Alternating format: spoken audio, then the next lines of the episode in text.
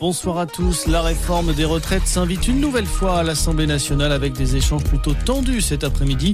Elisabeth Borne a notamment haussé le ton contre la proposition de loi du groupe Lyot qui veut revenir sur le départ à 64 ans. La première ministre parle d'un texte anticonstitutionnel. Il sera pourtant discuté demain en commission à l'Assemblée après le feu vert d'Éric Coquerel, le président de la commission des finances. La majorité veut désormais éviter à tout prix qu'il soit débattu dans l'hémicycle le 8 juin prochain. Elle a été inaugurée ce matin en grande pompe, l'usine géante de batteries pour voitures électriques de Billy Berclos dans le Pas-de-Calais, la première gigafactory française. Elle doit démarrer sa production à l'été avant une commercialisation prévue à la fin de l'année. Objectif équiper 500 000 véhicules d'ici 2030.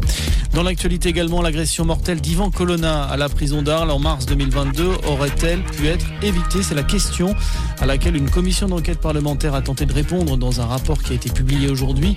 Pour rappel, le militant indépendantiste corse avait été attaqué par un autre détenu avant de décéder quelques jours plus tard des suites de ses blessures.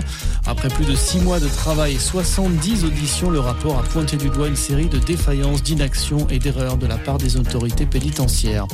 18 mois de prison ferme requis contre le rugbyman Mohamed Awas. Le joueur de Montpellier du 15 de France était jugé aujourd'hui en comparution immédiate pour violence conjugale. Il est accusé d'avoir frappé son épouse vendredi dans un centre commercial de Montpellier devant de nombreux témoins. À l'étranger, la Russie dénonce un acte terroriste après l'attaque de drone menée ce matin par Kiev sur Moscou. Deux personnes ont été blessées pour le Kremlin. Il s'agit d'une réponse du pouvoir ukrainien après les frappes russes qui ont touché Kiev hier.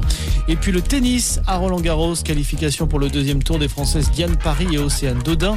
C'est fini en revanche pour Fiona Ferro. Dans le tableau masculin, élimination également d'Hugo Gaston, révélation du tournoi en 2020.